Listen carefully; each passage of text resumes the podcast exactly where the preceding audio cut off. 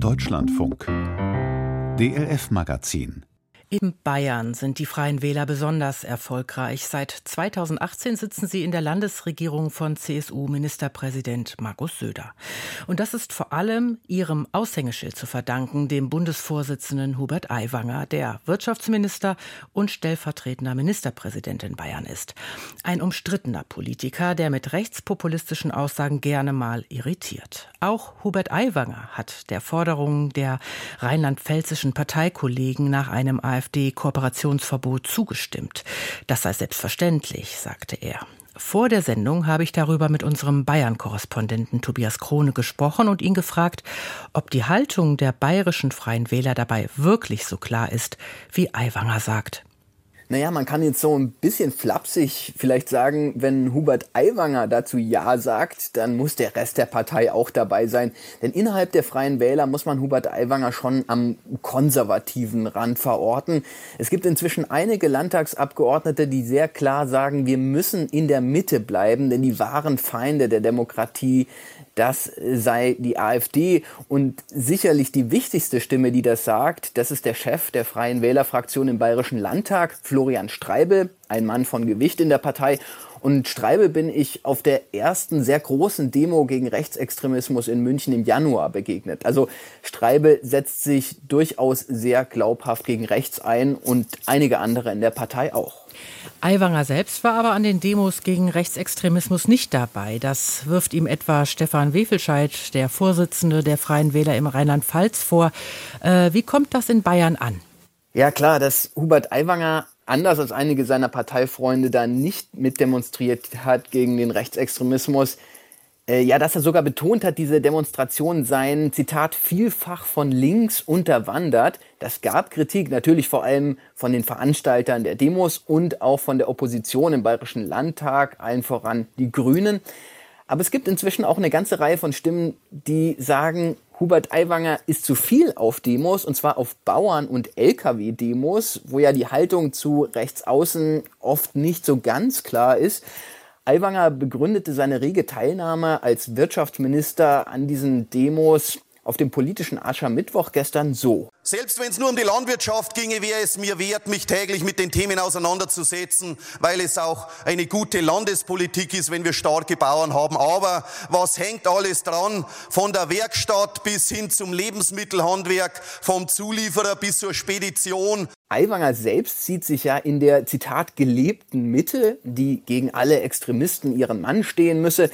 Es gibt aber auch andere Sichtweisen. Die Süddeutsche Zeitung hat die Personalie Hubert Aiwanger sogar mit einer anderen charismatischen Politikergestalt der 80er und 90er Jahre verglichen. Franz Schönhuber, Journalist und Mitgründer der rechtsextremen Partei Die Republikaner, für die Schönhuber auch schon fünf Jahre lang im Europäischen Parlament saß. Die SZ schreibt, Zitat, in ihrem Auftreten, in ihrer Wirkung auf die Zuhörer, ihren Attacken auf das politische Establishment und ihrer Ich-Bezogenheit sind sich Schönhuber und Aiwanger bei genauerer Betrachtung ziemlich ähnlich. Zitat Ende. Also in Bayern sehen einige die Gefahr eines Abrutschens Aiwanger durchaus deutlich. Als im vergangenen Sommer, also kurz vor der Landtagswahl in Bayern bekannt wurde, dass Hubert Aiwanger als Schüler ein antisemitisches Flugblatt bei sich geführt hatte, schienen die Reihen der Freien Wähler hinter ihm ja fest geschlossen. Ist das noch so? Also wir sind ja schon wieder im angehenden Europawahlkampf und da freut man sich zwar über Aiwanger als ein ganz klares Zugpferd, aber ein bisschen abgesagt sind die Freien Wähler in den letzten Wochen schon. Die Freien Wähler wollen bei der Europawahl ihre zwei Sitze von 2019 toppen. Und da wäre jetzt ein komplettes Zerwürfnis mit dem großen Parteichef und ein Neuanfang ohne wirkliche Alternative ein echtes Problem. Die Freien Wähler haben ja offiziell gar keinen Fraktionszwang. Jeder darf im Zweifelsfall für sich stimmen, seine eigene Meinung haben. In diesem Sinne lässt man Aiwanger dann einen gewissen Anarchenstatus. Aber offenbar war jetzt zumindest eine kleine Korrektur fällig und offenbar hat das auch Aiwanger verinnerlicht. Die Rede nämlich gestern am politischen Aschermittwoch haben viele als eher gemäßigt interpretiert. CSU-Ministerpräsident Markus Söder hatte ja die Freien Wähler jüngst gewarnt, nicht dauerhaft rechts von der CSU zwischen AfD, Werteunion und Wagenknecht zu landen. Wie ist das äh, Verhältnis zwischen Söder und Aiwanger? Naja, das ist schon angespannt. Und zwar nicht nur wegen der politischen Ausrichtung Aiwangers, äh, sondern es gibt noch eine andere Kritik von Söder, nämlich er sei grundsätzlich zu wenig als Minister, als Wirtschaftsminister sichtbar. Die CSU hält ihm vor, dass er einen wichtigen Termin abgesagt und verschoben hat, bei dem er für einen großen Windpark bei Burghausen werben sollte. Stattdessen war er an dem Tag gleich auf fünf Bauerndemos dabei.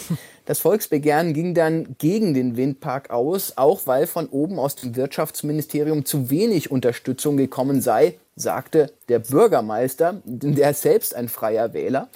Söder will seinen Minister jetzt zur Disziplin rufen. Gestern auf dem politischen Aschermittwoch hat er ihn namentlich nicht genannt, aber er hat ihn ermahnt. Auch ich gebe gern den Rat. Arbeiten ist besser als Demo-Hopping.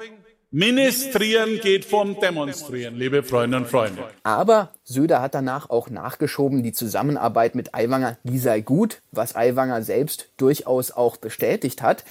Man muss wissen, Markus Söder ist ein Machtpragmatiker. Zurzeit steht seine CSU für ihre Verhältnisse sehr gut da, bei um die 42 Prozent. Und solange das so ist, solange Aiwanger der CSU nicht schadet, hat er halt auch seine Freiheiten.